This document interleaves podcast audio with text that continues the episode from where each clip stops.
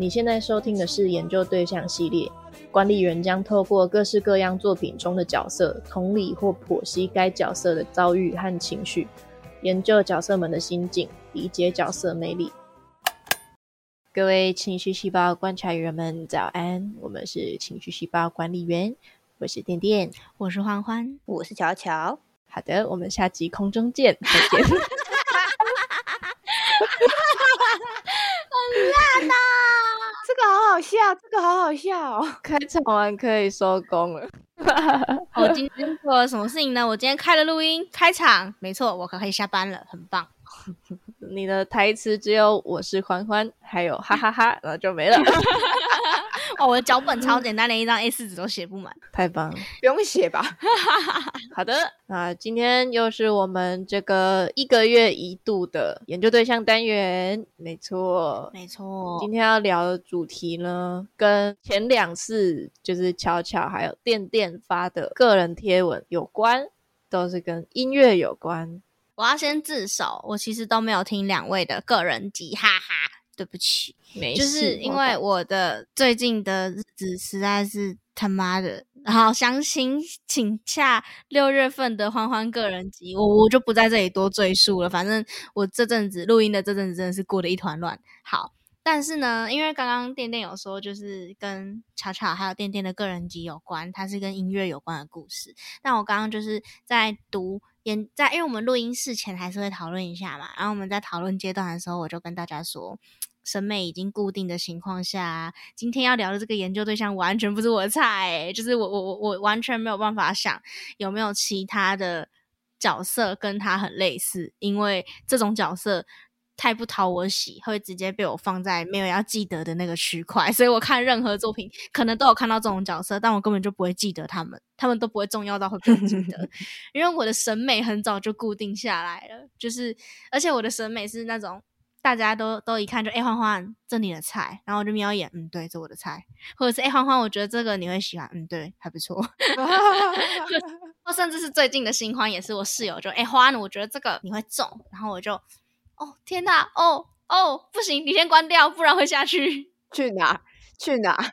深陷你的温柔乡，会会入坑，对对之类的。就是因为我我觉得人的人的审美会有一套标准机制，就是每个人会有自己的喜好嘛。就像有的人喜欢大叔，有的人喜欢辣妹，有的人喜欢萝莉，就大概是这种概念。所以我就是会被特定。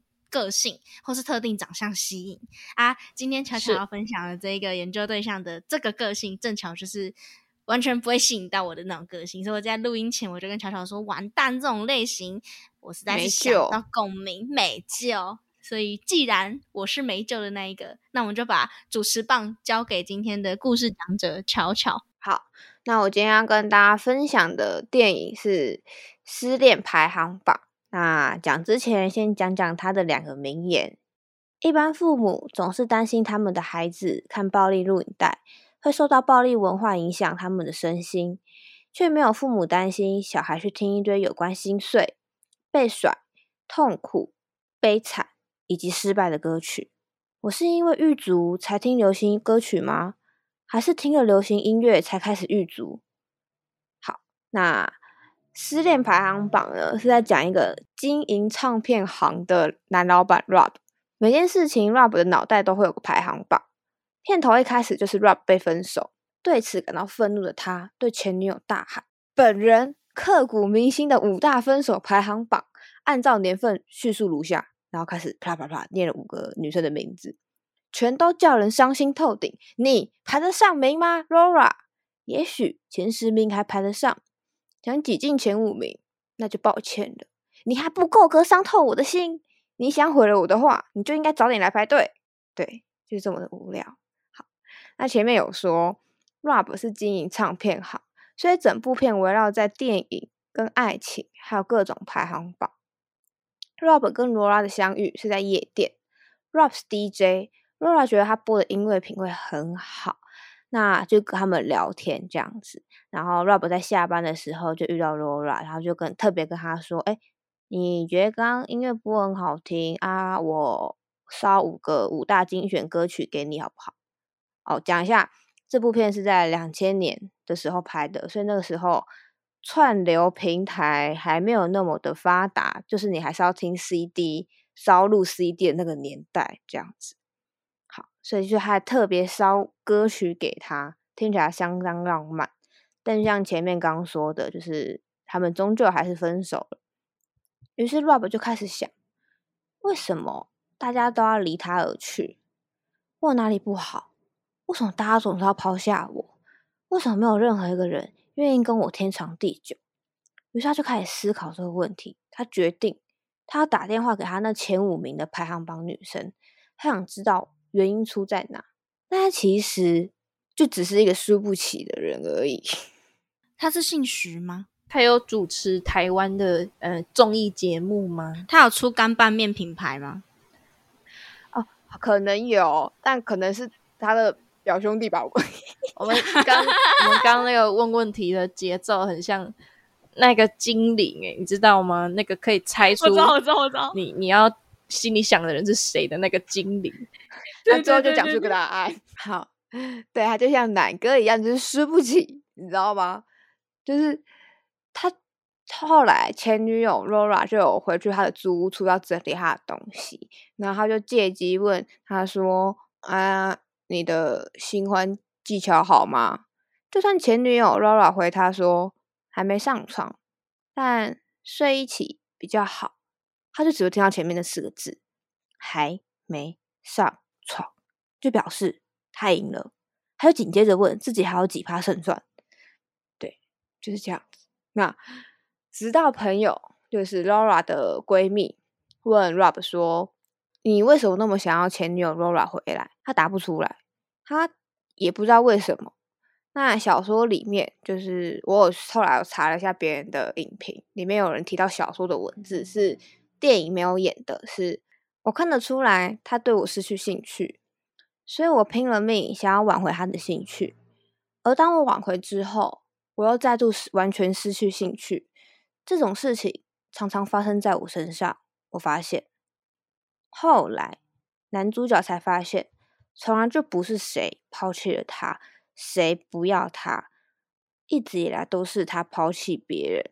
他遇到喜欢的女生，他就会追上去，到手了之后，他腻了就会骑驴找马，就是自己现在有女友，但是还在跟别人暧昧。女友发现之后，想跟他分手，再来责怪女友说：“为什么你不要我？为什么这个世界没有人要跟我天长地久？”大概是这样子。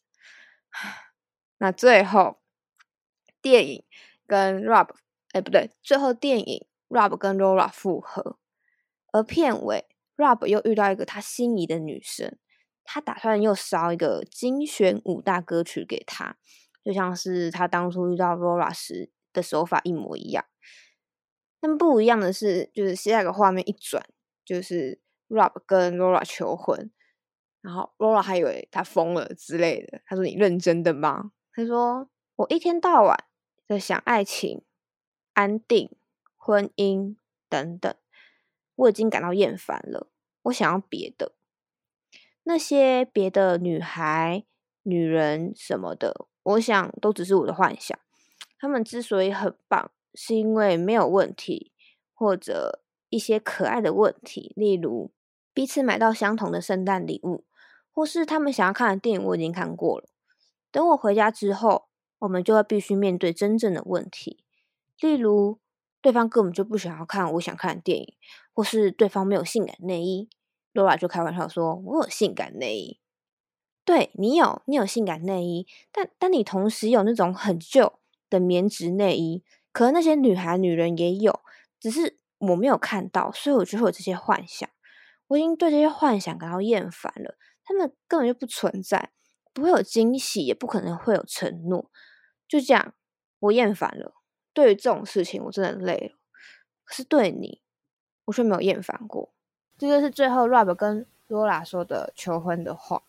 那但后面最后就是结局，就是 Happy Ending。比如说，在看的过程，我就会一就是一开始你会跟 Rob 一起想说，嗯，为什么前女友都不要他？难道真的就像 Rob 说的，大家都不要他嘛？可是你把每件事情抽丝剥茧，就是一件一件去看的时候，就会发现说，没有啊，Rob 才是那个都不要别人的人。就是，可是我觉得 Rob 的这个状况，我会觉得跟很多人，他就是不知道自己要什么，所以他一旦看到喜欢的就去追求，然后看到喜欢的就会追求，然后丢掉现在的，然后再来去觉得说为什么都没有人要他，但其实。他就是不知道自己要什么，才会让自己一直无限轮回，陷入这个状况，然后觉得自己没有人爱他或什么的。可是我觉得每一段感情，或是恋爱，或是任何一件事情结束之后，他应该都会有一些收获。就是没有人第一次就要知道自己喜欢什么，一定是透过很多事情或事件，你才会慢慢进步。但 Rob 就是完全经历了这么多女友，他都还是没有意识到自己到底喜欢什么。是罗拉的好朋友问他说：“你为什么那么想要追罗拉回来？”Rob 才意识到说：“对耶，为什么？”他才知道说：“哦，他自己在意的到底是什么？呃，罗拉刚好符合他所在意的那些点，所以他想要把他追回来。”所以我觉得，如果你对于自己不知道要什么，对于一些关系感到很困惑，也许你可以看；或者你本身是很喜欢音乐的人的话，可以看，因为他毕竟他是开个 CD 行的，里面有很多背景音乐或者是音乐之类的歌，也会让人家觉得好看。这样子，所以是除此之外就都不值得看吗？就是会觉得这个人很幼稚呢，就是。问题就在你身上，然后你你明明就问了别人，别人其实也有告诉他，但他就是不想承认，他认为自己没有错。哎，你们以前有听过一个说法是，就是假设有一个呃，你没什么兴趣，你你普通，你跟他就是朋友的人，然后他跟你告白，然后你身边的朋友就会跟你说，试试看啊，你没有在一起，你怎么知道你没有喜欢他？有一派人是这个价值观。嗯，店店发出很真挚的嗯，这个还真的有朋友这样跟我讲过这种话，我内心心想说，到底是在攻三小，对不对？到底是在攻三小？可是搞不好我们的听众也有人是这条信条，你知道吗？拍谁啊？我不是，我自己也完全没有办法理解，就是我喜不喜欢，我应该在相处之间我就会知道了啊啊啊啊！可是因为我听过人家这样讲，然后他的意思是说，你一开始。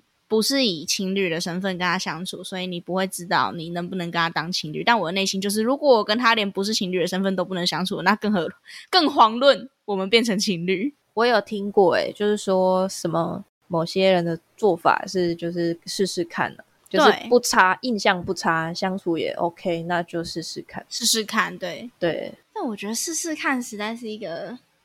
有点像是利用别人认识自己嘛，我不太会讲，就是我觉得这样子对于真心跟你告白，然后你最后选择他的那个人来说，是一件非常不公平的事情。但是这是我个人的想法啦。那我刚刚听完这整个故事的时候，我就会觉得男主角基本上呢，就是屡试不爽的在试试看有什么不可以的这条路上。然后我就你看，他就伤害了多少他没有必要伤害的人。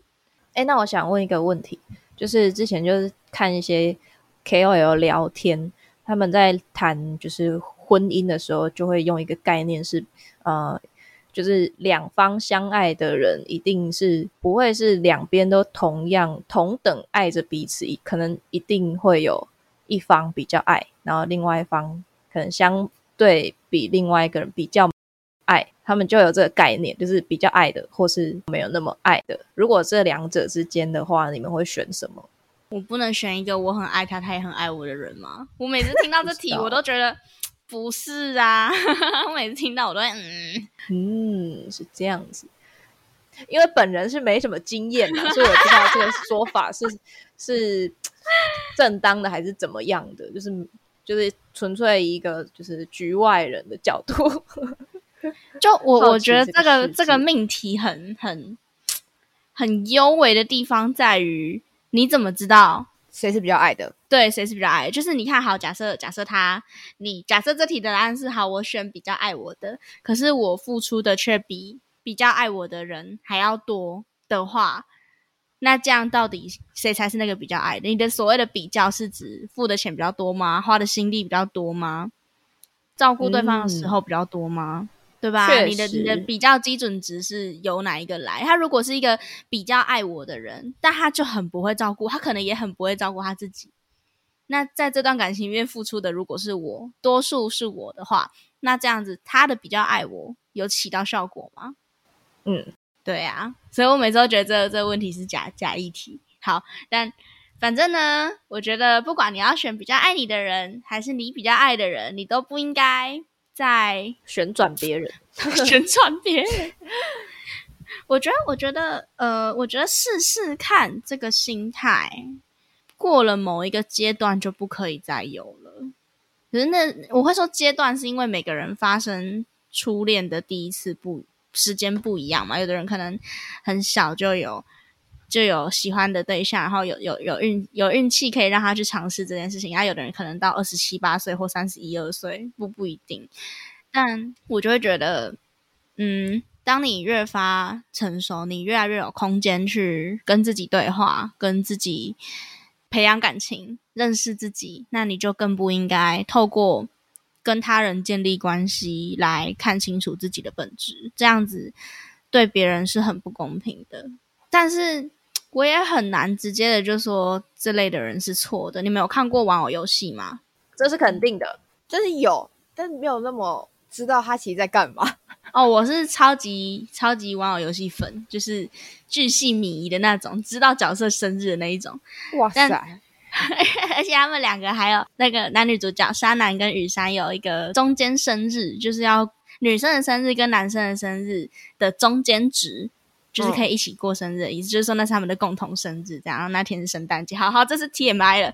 好，反正反正里面有一个经典的会被大家说是小三的角色，就是风花嘛。可是我其实不会用小三或是婊子来形容风花，因为风花她其实从最根本上，她早就知道她喜欢谁，只是她没有办法跟对方在一起。就是碍于某些因素，大家可以自己去看剧情有讲。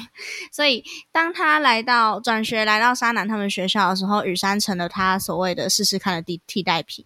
那在这个过程里面，其实雨山同时也是把风花当成所谓的替代品的，因为沙南那时候有一些状况，大家也是自己去看。所以大家在在说风花很很婊，雨山很渣的时候，我都会想说，这不就是他妈的你们你们他妈的你们身边的人，你们不是都在那边好好试试看啊？没关系啊，反正不对。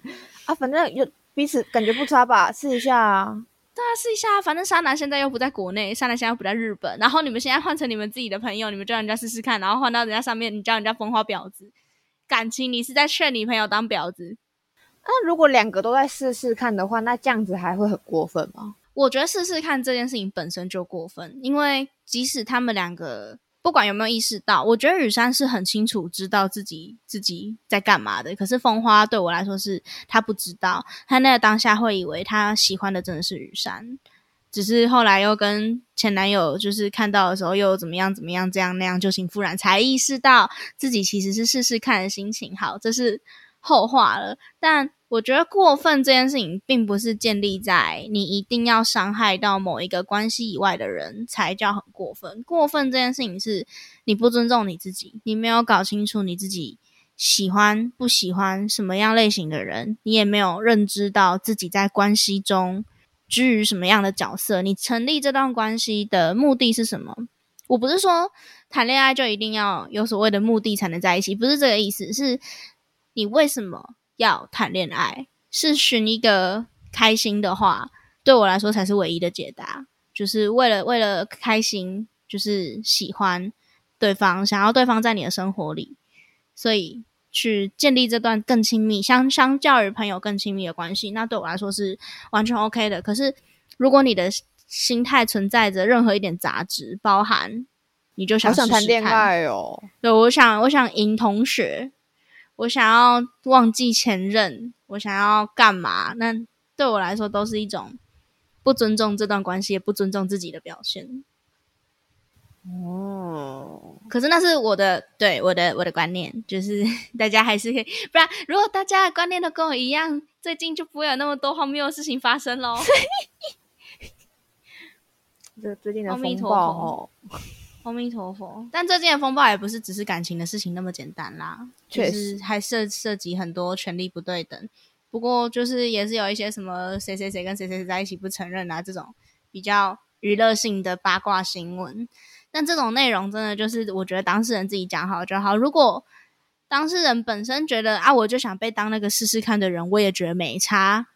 就是如果某一方答应，假设像男主角好了，男主角在追求女主角的时候，如果有意识到自己，因为他没意识到嘛，那假设他有意识到他是试试看的心情，然后直接开宗明义的跟女主角说：“哎、我也要试试看哦，就是我想试试看跟你在一起，但我我不知道我有没有那么喜欢。”然后女主角就 OK 啊，可以啊，那那我就觉得没差，你们玩的就开心就讲好了，对契约成立了，你们的关系建立在这份契约上，而不是对对对对。那我觉得风花也是属于不确定自己在干嘛的类型，不要再骂他婊子，他真的不知道。如果你会骂风花婊子，你就应该要骂这部男主角渣男，毕竟这显然烂多嗯那了。确实，男主角 确实 不怎么优，但我觉得这部片还是可以去看啦，因为我觉得他你可以看得到他在成长，就是因为这部片也在他的角度是有一种男主角他会他会对着镜头讲话，有点他在自言自语的这种感觉，所以你是听得到男主角这种心声，你会感觉你是在他旁边的朋友，然后他在对你说话，只是你不能回话而已的这种样子，还是可以看一下。我觉得是好看，只是他的行为会让人生气，但他的同事们很好笑，所以可以看一下。那我要分享一些可能也会让一些人非常生气的影集作品。第一个就是《性爱自修室》，应该有很多人很喜哦，欢，气到不行。好可怕哦！哦，小心哦，感觉有很多粉丝。啊为什么为什么我们会气到不行呢？啊、因为这个男主角 Artist 就是不断的在迂回，他他明明就是爱的是 Maeve 嘛，但是却一直因为各种错综复杂的事件还有感情，就是他其中有跟其他人在一起，但是巴拉巴布灵嘣棒棒，最后 还是喜欢 Maeve，所以嗯。对，后续的发展可以自己去看看。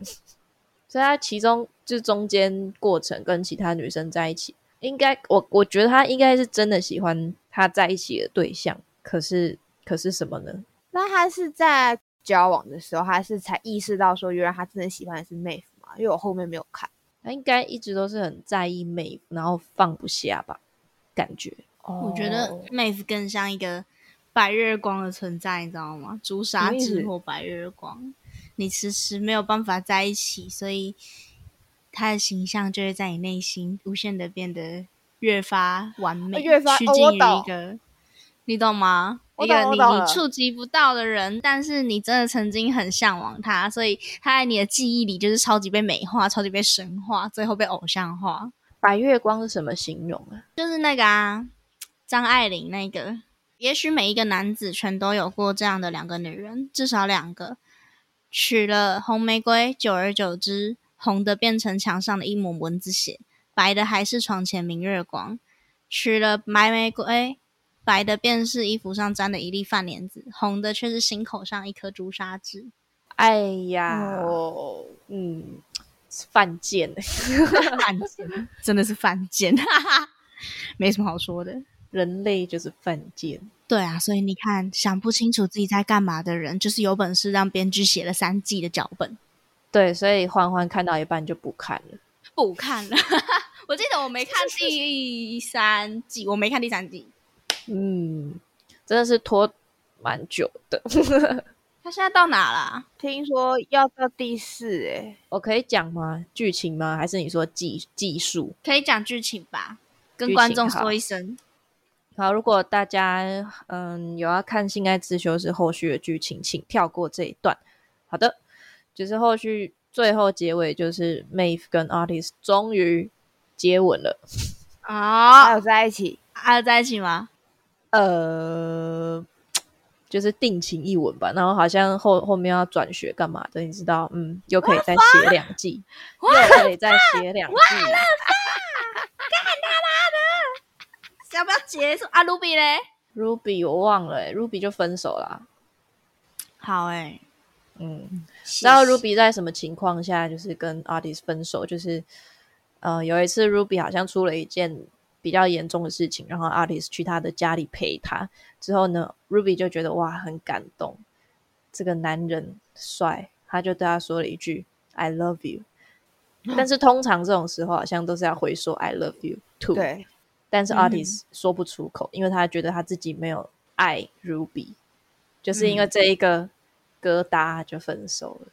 嗯，哎，宅男行不行？有类似的片段呢、你要分享哦，哎哦，这个我看过，你可以说。对对对，就是男最主线剧情是 Penny 跟 Leonard，就是一个漂亮辣笨邻居跟一个挫挫挫的聪明科学家，颓颓的聪明科学家。反正科学家一直都很喜欢 Penny，但但 Penny 一直都 Penny 就是那个辣妹，然后科学家是 Leonard，然后 Penny Penny 一直都有很多很多很帅的对象，很帅但很笨的对象啊。所谓很帅又很笨的对象，就是不懂得怎么喜欢他，所以他就是男朋友一个又换过一个，然后一边哭为什么我都找不到好男人，然后一边朝那些所谓的不好男人投怀送抱。但总之，他跟 Leonard 真的在一起之后，有一次 Leonard 说了 “I love you”，但 Penny 发现自己说不出这么重的话，就是他从来没有跟任何一个男生进入这么认真的关系过，所以她很害怕，也很紧张，就是对她来说这是一个前所未有的体验，所以他们就分手了，所以他们就分手。啊，对，他们中间好像有其他的情敌挑拨之类的，然后就分手了。他们分分合合太多次，我真的不确定哪一次哦有情敌挑拨，哪一次没有。好，反正总之就是后来的 Penny，甚至是有一次他们已经在一起很久了、哦，然后 Leonard 有一次在回忆他们第一次接吻的事情。Leonard 就笑得很开心，Penny 就说你在笑什么？Leonard 就说我在想我们第一次接吻是万圣节在这张沙发上。Penny 就说不是，这不是我们第一次接吻。Lena 就说没有，这就是我们的第一次接吻，我记得很清楚，我不可能忘记这种事情。他们为了这件事情吵架，但后来事实证明了 Lena 的记忆是对的。Penny 跟 Lena 的第一个吻确实是在这个沙发上发生的，可是 Penny 不愿意记得这件事，他不愿意承认，因为他当时吻了 Lena，不是因为他喜欢 Lena，出自于爱他、喜欢他、想跟他在一起的心亲他的，而是出自于一个逃避现实。What the hell！这边有一个好的男生，我何不就把握他？他也很喜欢我，亲下去的。对 Penny 来说，哦这一个吻是非常可耻、非常丢脸的，因为那是 Penny 还在摸索自己心情的时候给出去的吻。也许 Leonard 觉得那是一个很美好的回忆，可是对 Penny 来说，那个回忆里的自己并不是他喜欢的样子。所以这就会回到我刚刚最前面讲的，你在关系里对不起自己，这一切最后都会反噬到你身上。所以、哦 Penny 确实是抱持着试试看的心情跟 Leonard 在一起，最后也很幸运的有修成正果。可是他们在修成正果的这个过程中，经常经常三不五时，几乎有三分之二的主线剧情都是在讲他们之间为什么又分手，为什么又吵架，吵架的原因是什么？男生没有安全感，女生觉得很烦躁，就这样一直轮回轮回轮回。哦，当然，这整部片的调性就是它就是喜剧嘛，所以它就是感人的很感人，开轻松的很轻松。可是这一部分如果是现实生活的话，我觉得有办法像 Leonard 那样的人真的不多不多，真的不多，不多。除非就是爱爱到了。他真的是爱的卡餐系的典型代表。对对对对，对他就是在第一集的时候看着新搬来的 Penny，然后跟他的室友稍等说：“我们的孩子会聪明又漂亮。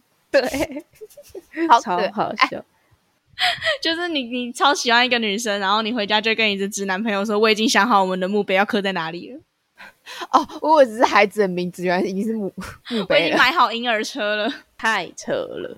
那我要再分享第二个，也是欢欢嗯不会看的影集，但是我就是无聊的代表本人，我还是有把它看看了九集，但它全部有十集，最后一集受不了了，还是没看完，什么意思？你都撑到第九了哎、真的太太不知道在干嘛了。就是前阵子被大家骂爆的《台北女子图鉴》，耶！宜山呢，就是从小就非常向往台北嘛，然后长大之后就终于如愿到台北去工作。之后呢，他就我不知道他心里抱持的理想是什么，因为剧情也没有交代的很清楚。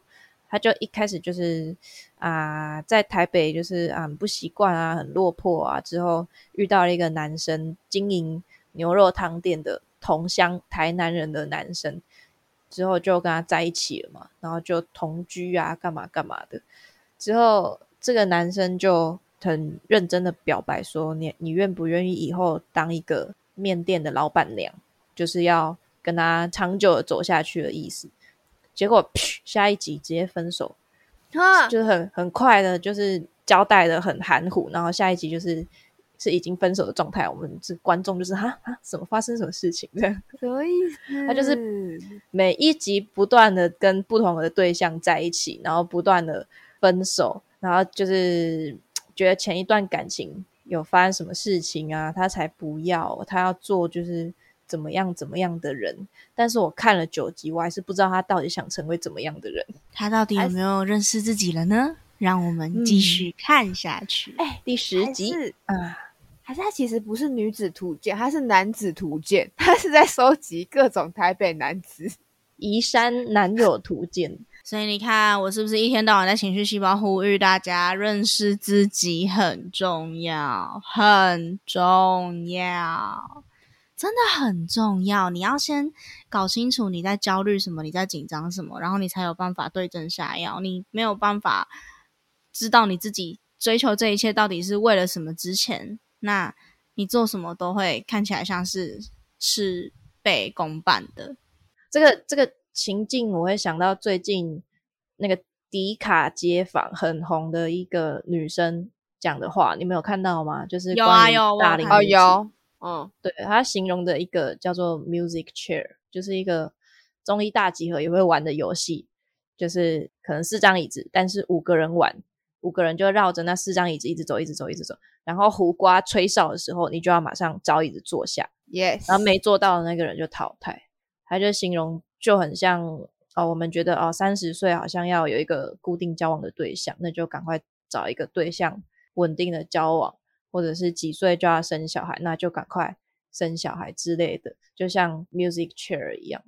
但或许那一件事情不是我们真正想要的，我们只是为了迎合社会的价值观啊，没错，就觉得啊，那时候就是应该要怎么做，那我就赶快做。但其实或许不是你想要的。是的，是的。出出出，大家有印象？这一这一个月。就是我们现在是提前录音啦，但就是你在听这一集的时候的这一个月的感官容器，也就是 K 本人，我觉得也是属于搞不清楚自己要什么，所以迷失在整个社会主流价值观里面，最后做出一连串伤害别人也伤害自己的事情的结果。所以先搞清楚自己焦虑的来源。才有办法针对这样子的情绪去做缓解。如果你真的知道你谈恋爱，你原本就抱持着试试看的心情，那我觉得也无可厚非。每个人有每个人探索人生的方法，可是你不应该是盲目的认为没有啊，这就是爱啊，这就是爱。然后这样子周旋了一大圈，伤害了好多人之后，才顿时发现说，哦，那原来不是。当然，很多事情还没有试过之前，可能都还没有办法理解。它是一个什么样的情境？所以，也许因为我没有看这一部，我是靠悄悄的说明来认识男主角的。那也许在这一个剧情里，男主角没有机会认识自己，那身边的人也许也没能来得及提醒他。那如果有听众听到这里，希望你可以成为提醒自己的那一个人。只是如果真的真的没有办法，真的要去撞撞看的话，那就也没有关系，因为毕竟。人嘛，人活着就会犯错。这是那个我我上礼拜有听一场演讲，是台湾有一个腾讯的总编辑他的演讲，他是在讲媒体试读的部分。他就有说，他们作为一个这么大的主流，也不是主流，他们作为一个这么大的自媒体，他们其实很长很长在道歉，就是他们很长会有。可能文章没有付来人啊，或是文章是直接用别人的翻译而侵犯了别人的著作权或者是什么权利，我我不太确定。但他们是一个非常经常道歉的媒体，就他们有自己说，可是他有讲，就是只要是个人都会犯错。那重要的是你在犯错的那个当下，你有没有意识到这件事情的严重性？还有，你有没有办法去承担这件事情带来的后续影响？再来，你还会不会再犯？所以，哪怕你是在探索自己的过程里面有不小心伤害到任何一个人，我也有，我相信大家都会有。就是有一些人是你想起来都还是会觉得，哇，那时候真的不该这样对他的。也许会有这样的存在，但我们至少要知道说。不可以再有更多人、更多这样的人出现在我们的人生里，那也要竭力的去避免这类型的情况持续发生。先认识自己，才能照顾自己。老话一句，Yeah，对的。这个结尾做的太好了，不客气，男主角不客气，我已经给你一条生路了啊。不过女主角已经告诉你了，嗯，很棒。好，那如果观众有什么喜欢的角色，或者是你在听这一集的过程中有想到哪一个角色让你心有戚戚焉的，想跟我们分享的，也可以到树洞或者是我们的。任何可以联络到我们的管道，比方 IG 小盒子之类的，去跟我们说。那有任何想要分享的心情，或是最近发生的有趣的事情，或甚至你有属于你的感官容器想要跟我们分享，也可以到我们的树洞，到我们的表单去填写。我们表单有更新过了，现在里面有很多不同单元的内容，可以针对你想要的部分去告告诉我们。有关情绪的一切都可以来跟我们聊聊。那今天就差不多到这里喽，大家晚安晚安。晚安。